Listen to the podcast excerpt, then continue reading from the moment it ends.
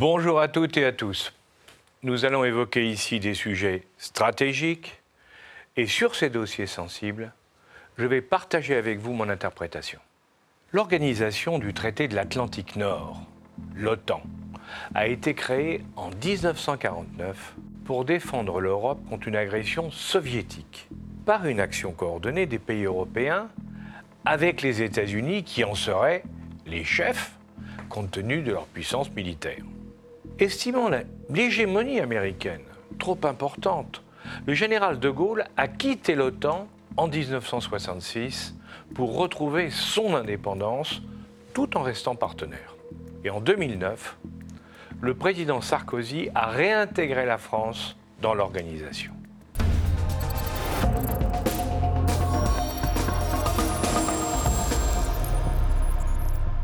Après la chute du mur de Berlin en 1999 et en 2004, les pays du Nord, faisant anciennement partie du bloc de l'Est, ont rallié l'Union européenne et surtout l'OTAN. Pour les États du groupe de Visegrad ou les pays baltes, seule l'alliance militaire avec les Américains pouvait leur éviter une agression russe. À la même époque, l'OTAN s'est mobilisée sur les Balkans. Les Allemands ayant favorisé l'indépendance de la Croatie, d'autres parties de la Yougoslavie, comme la Bosnie en 92, puis le Kosovo en 99, ont voulu devenir indépendants, au détriment de la Serbie, et en contradiction avec le dogme occidental des frontières intangibles. Cette remise en cause des frontières historiques, proposée par les États-Unis et validée par les membres européens de l'organisation, a été au cœur de l'action de l'OTAN dans l'ancienne Yougoslavie. Après les attentats du 11 septembre, le président Bush a décidé de faire la guerre en Afghanistan contre Ben Laden, que le chef taliban Mollah Omar refusait de livrer. Et ce fut le début de l'opération Enduring Freedom.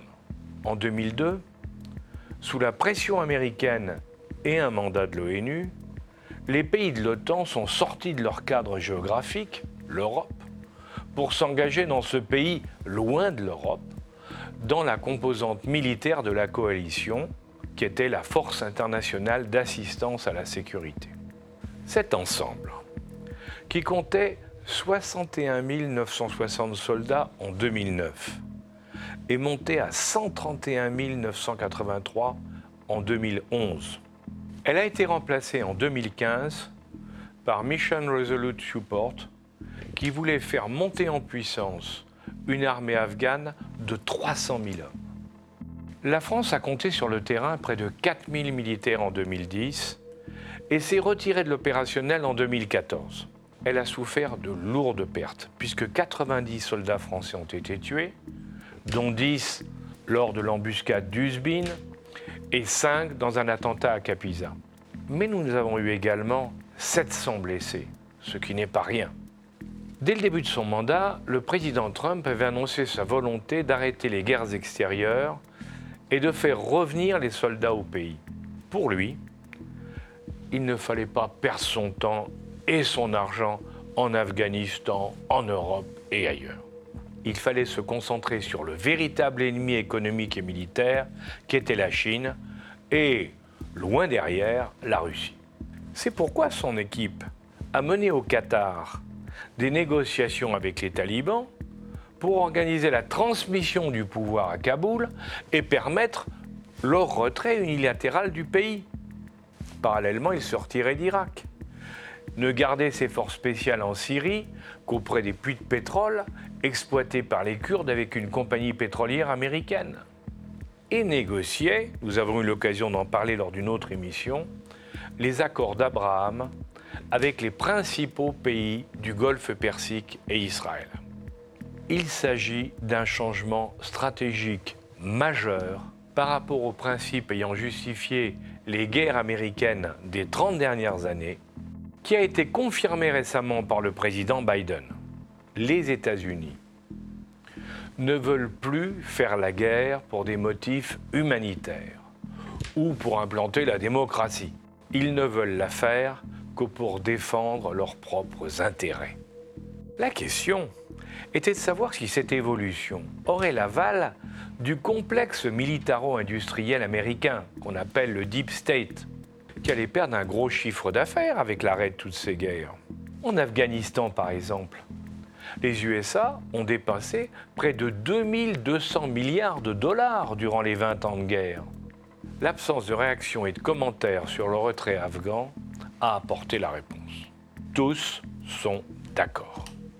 La nécessité de monter en puissance face à la Chine, dont le budget militaire, rappelons-le, sera de 276 milliards de dollars cette année, va permettre de compenser largement ces pertes locales dans le cadre d'un budget militaire américain qui s'approche aujourd'hui des 800 milliards de dollars et va augmenter pour maintenir un net avantage stratégique, en commençant par les Navy face à l'évolution rapide de la marine chinoise.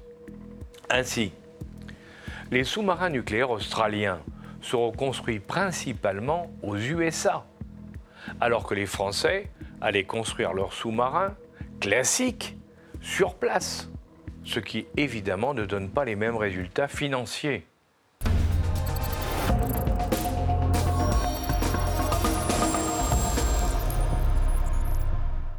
Contrairement aux convictions de nombreux dirigeants européens, qui le voyaient comme un anti-Trump, souvenez-vous, le président Biden, sur le plan international, a continué dans la ligne de son prédécesseur, en désignant la Chine comme l'ennemi majeur pour les décennies à venir. Étant un politique très expérimenté, il veut éviter d'avoir à mener une guerre sur deux fronts. C'est pourquoi il a commencé à Genève récemment à trouver un terrain d'entente avec le président Poutine sur différents points de friction pour essayer de le découpler de la Chine.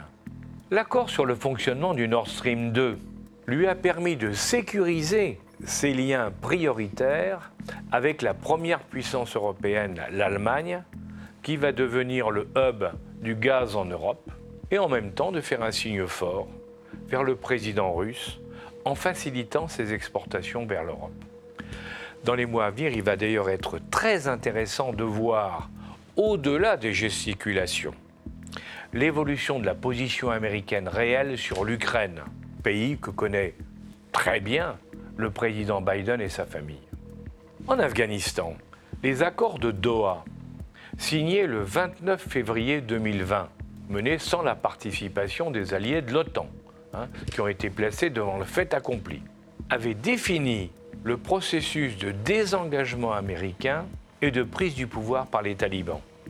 Lors du début du retrait unilatéral des Alliés en mai 2021, deux éléments ont perturbé le planning qui avait été fait à Doha. L'annonce de la date précise du 31 août, comme celle du retrait définitif de tous les Américains, a obligé les talibans à être dans la capitale à cette date pour prendre réellement la totalité du pouvoir, en défi des chefs de guerre régionaux et des souhaits occidentaux, souvenez-vous. Ceci les a amenés à faire une guerre éclair en prenant une douzaine de villes clés en quelques jours. Il faut dire que les 80 à 100 000 talibans ont été aidés dans leur action par le Pakistan, qui leur aurait fourni 20 000 combattants de plus, et par la libération de 5 000 combattants emprisonnés dans le pays. Le deuxième point a été l'effondrement, pourtant prévisible, de l'armée afghane. Mal payée, mal formée. Elle ne voulait pas se battre et perdre la vie alors que tout était perdu. D'autant qu'ils ont su très vite que la quasi-totalité des dirigeants avaient quitté le pays en emportant les caisses de l'État. Une chose est sûre, le retrait des uns et la désertion des autres a permis aux talibans de récupérer une quantité de matériel militaire considérable. Même si le départ des Américains s'est fait quand ils l'ont voulu, puisqu'ils avaient fixé la date, le passage du pouvoir aux talibans après 20 ans de guerre, est une défaite pour l'ensemble des Occidentaux. Les Américains ont décidé seuls de venir, puis de partir de ce pays, mais entre-temps, ils y avaient fait venir leurs alliés. Le bilan est désastreux, car l'Afghanistan d'aujourd'hui est un pays très pauvre, avec 90% de sa population vivant avec moins de 2 dollars par jour, qui a énormément souffert de la guerre, ayant eu de nombreuses victimes civiles. Et c'est sans doute pourquoi plus de 80% des Afghans sont pour les talibans, si l'on en croit un sondage qui a été publié récemment hein, d'une organisation internationale. Monsieur Le Drian, notre ministre, mal informé par ses services, espérait que le gouvernement serait inclusif pour protéger les Afghans occidentalisés. Il n'était pas le seul, puisque le ministre iranien Mohamed Jawad Zarif espérait la même chose, mais lui pour protéger les Hazaras. Nous en sommes loin, car ce gouvernement, comme vous l'avez vu, est composé exclusivement de talibans et quatre d'entre eux sont passés par Guantanamo, dont, il faut bien le dire, les pratiques ne développent pas un amour immodéré pour l'Occident. On ne peut donc s'attendre à une évolution libérale des esprits, mais il est vrai que les talibans ont appris de leurs erreurs. En 2001, lorsqu'ils dirigeaient le pays, ils avaient interdit la culture du pavot, ce qui avait ruiné les paysans et les avait poussés dans les bras des opposants. Cette fois-ci, ils ont annoncé qu'ils les laisseraient produire, tout en contrôlant son commerce. Il faut dire que pendant l'occupation occidentale, l'Afghanistan est devenu le premier producteur mondial avec 2300 tonnes d'opium et 90% de l'héroïne, soit 2 milliards de dollars. Ceci représente 10% du PIB, du produit intérieur brut, et concerne directement ou indirectement 20% de la population. Les talibans, qui ont trouvé les caisses de l'État vides, vont avoir besoin de cet argent pour investir. Mais ceci ne va pas les empêcher de chercher à être bien vus du FMI et des bailleurs de fonds pour pouvoir leur gérer leur pays à leur manière. D'autant qu'ils n'ont aucune envie de créer des problèmes ailleurs.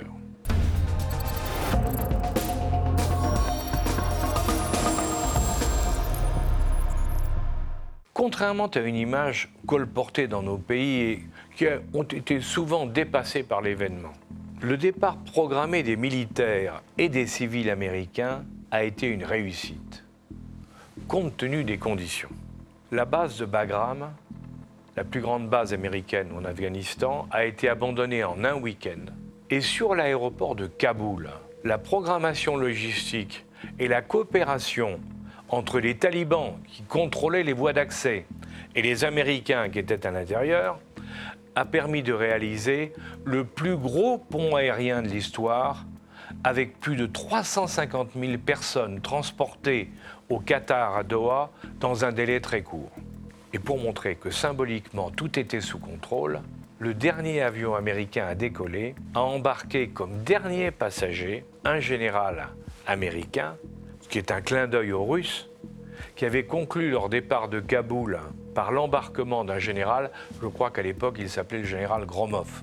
Le désordre a été du côté des alliés de l'OTAN, qui n'ayant pas été prévenus des détails de l'accord et du déroulement des opérations, ont eu énormément de problèmes pour leurs ressortissants et bien sûr les Afghans travaillant pour eux.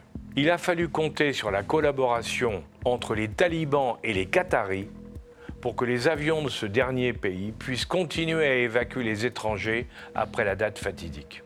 En tant que membre de l'OTAN, ayant participé pendant 13 ans à la guerre, ayant eu des morts et des blessés, un pays comme la France ou l'Allemagne peut se poser des questions sur la vision américaine de l'organisation.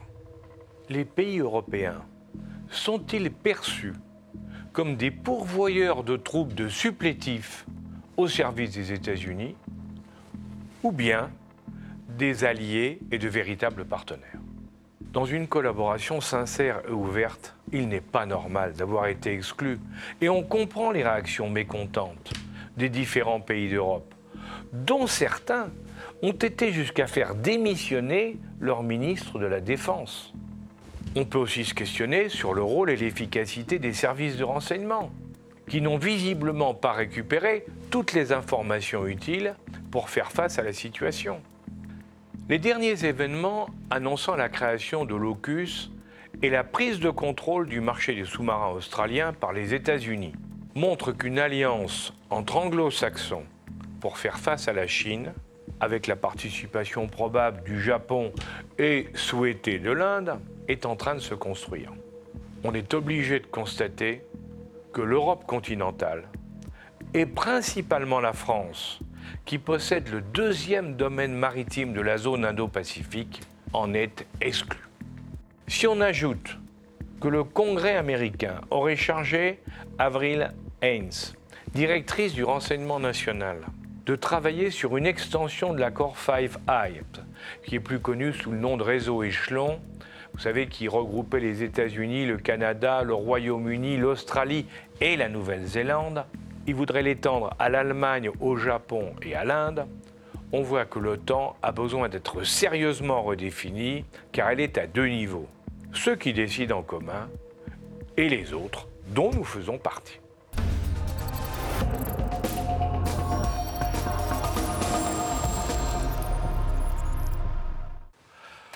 Aujourd'hui, j'ai le plaisir de recevoir Caroline Galacteros, présidente et fondatrice du pôle de géostratégie réaliste Géopragma, le think tank Géopragma, à qui j'ai demandé de bien vouloir réagir et compléter mon interprétation. Bonjour Caroline. Bonjour Alain. Caroline, pour commencer cet échange, comment, de votre point de vue, il faut analyser l'affaire des sous-marins australiens? Vaste question. Écoutez, euh, il y a beaucoup de choses à dire. Vous avez déjà euh, évoqué un certain nombre de points. Oui, c'est la marque d'un déclassement euh, pour la France. Enfin, c'est un signe manifeste d'une longue dégringolade mmh. de notre posture à la fois stratégique, politique sur la scène internationale et industrielle aussi et ce n'est pas totalement accessoire. Euh, donc là, nous avons eu en fait la preuve que nous vivons avec euh, les États-Unis d'Amérique, mais aussi avec les Anglais qui ont été la cheville ouvrière de cet accord, et les Australiens qui ont subi eux aussi un chantage, mais qui sont évidemment euh, rentrés dans le rang du trio avec l'Amérique et l'Angleterre, nous, vivons un amour à sens unique.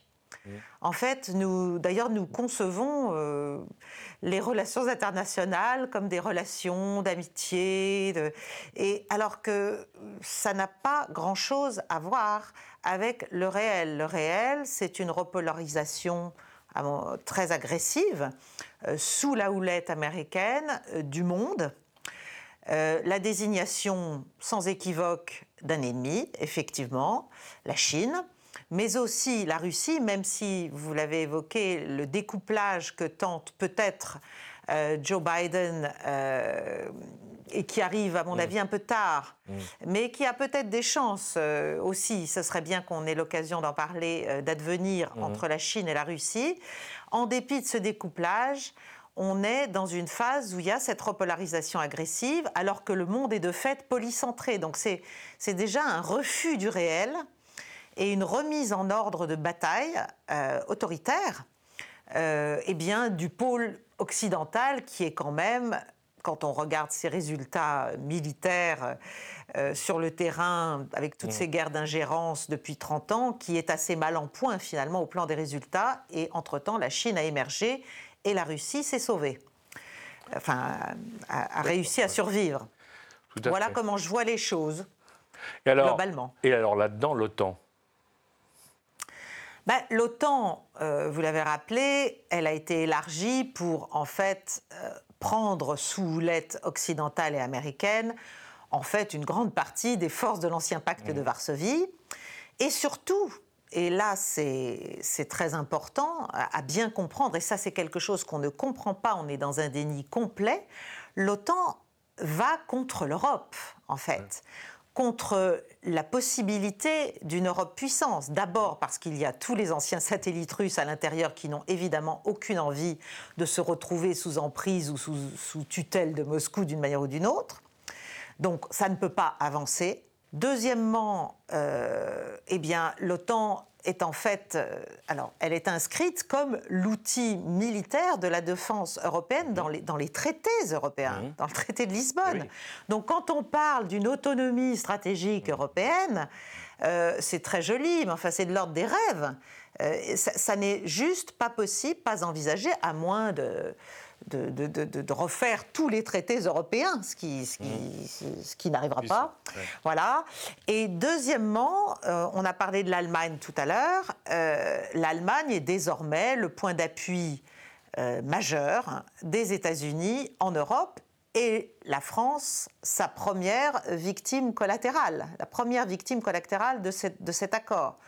Euh, dont, le projet Nord Stream 2 et la manière dont l'Amérique a finalement fait de nécessité vertu n'est qu'un exemple. Mmh. N'est qu'un exemple. Donc nous, on est quand même dans une posture assez compliquée, assez difficile.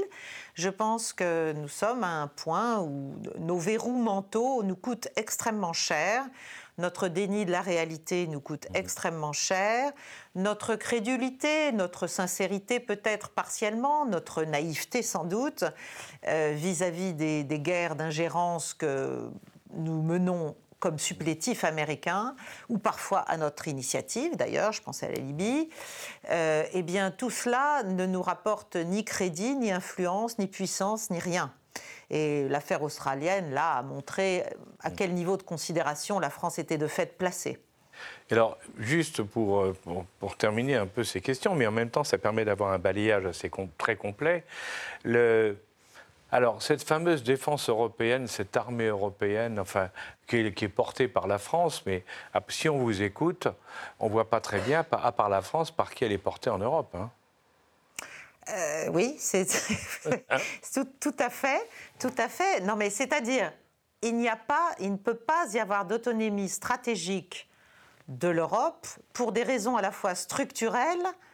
J'ai parlé de l'élargissement, c'est-à-dire qu'en son sein, euh, il y a tout un tas de pays qui n'en veulent juste pas, et même l'Allemagne. L'Allemagne est l'armée la mmh. plus intégrée de l'Alliance atlantique, de l'OTAN. Donc, euh, en fait, nous avons la France, nous, nous pourrions faire un certain nombre de choses. Il faudrait déjà peut-être euh, reconsidérer notre position à l'intérieur de l'Alliance Atlantique euh, et sans doute envisager de sortir de son commandement mmh. intégré, militaire intégré, parce qu'en fait, on, va être entraîné dans cette polarisation. Et la grande question, c'est que soit on a le courage de dire ça ne nous convient pas, la France est une puissance d'équilibre, une puissance intelligente et aussi une puissance de l'Indo-Pacifique, mais ne conçoit pas forcément euh, l'hostilité comme seul mode de, relation avec les autres acteurs internationaux, euh, soit on se laisse entraîner pour en être. C'est ce qu'on a déjà fait dans un certain nombre de cas avec des résultats malheureusement euh, qui ne correspondent pas à la sauvegarde, de mon point de vue et du point de vue de Géopragma en tout cas, qui ne correspondent pas du tout à la définition et à la sauvegarde euh, de nos intérêts. Vous avez parlé tout à l'heure aussi des services de renseignement euh, et, du fait qu'ils n'avaient pas glané sur, sur l'affaire australienne, qu'ils n'avaient pas vu le coup venir, alors que c'est un coup qui a été lancé, je dirais, presque au moment de la conclusion de l'accord du siècle, euh, qui, a eu un certain nombre d'étapes, bien sûr, dont la dernière était sans doute le, sommet du G7, où pendant qu'on discutait euh, hmm. des conséquences du Brexit, euh, en fait, le, le, traquenard se, mettait en place. Mais quand on dit les services de renseignement n'ont pas vu, mais ils n'ont pas vu, comme vous le savez fort bien, euh, parce qu'on ne leur a pas demandé de regarder. C'est-à-dire, mmh. nous avons aussi un problème euh, de, conception du monde. Tant, qu'il y a ce verrou mental qui fait que l'on considère que l'Amérique et l'Europe, c'est la même chose, ça veut la même chose, ça doit aller dans le même sens, ça a les mêmes intérêts, ce qui est un déni de réalité évident, euh, eh bien, on ne donne pas forcément des orientations au service qui, conviennent. Donc nous, on, les oriente vers la recherche, quand on les oriente, quand on les oriente. Mmh. Il y aurait là aussi beaucoup à dire.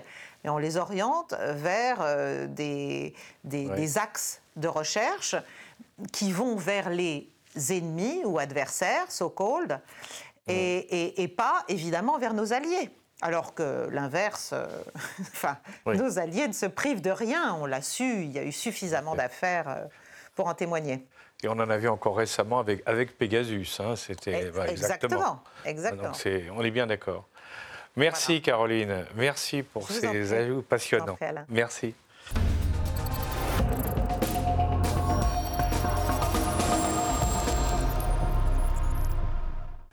En 2006, a commencé à émerger l'idée américaine d'une OTAN pouvant aller partout et d'une collaboration basée sur des contributeurs appelés à aider l'armée américaine comme on l'a vu en Irak. Le président Macron avait dit il y a deux ans que l'OTAN était en état de mort cérébrale car elle ne jouait plus le rôle pour lequel elle avait été conçue. D'ailleurs, ça avait été un élément d'une émission que nous avons faite. Les autres pays européens, en commençant par les anciens pays de l'Est, se sont posé des questions quand le président Trump voulait augmenter sensiblement la charge de la défense sur les pays européens pour lui pouvoir s'en dégager. La plupart de nos pays pensaient faussement que le président Biden reviendrait dans la position traditionnelle des démocrates, mais il est clair que pour les États-Unis, la défense européenne n'est plus l'objectif majeur de l'Alliance. Ils veulent la faire participer à une politique d'opposition à la Chine. La question est donc maintenant clairement posée.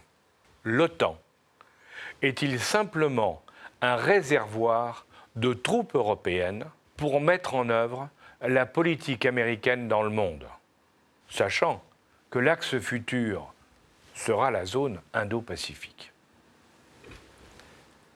À bientôt.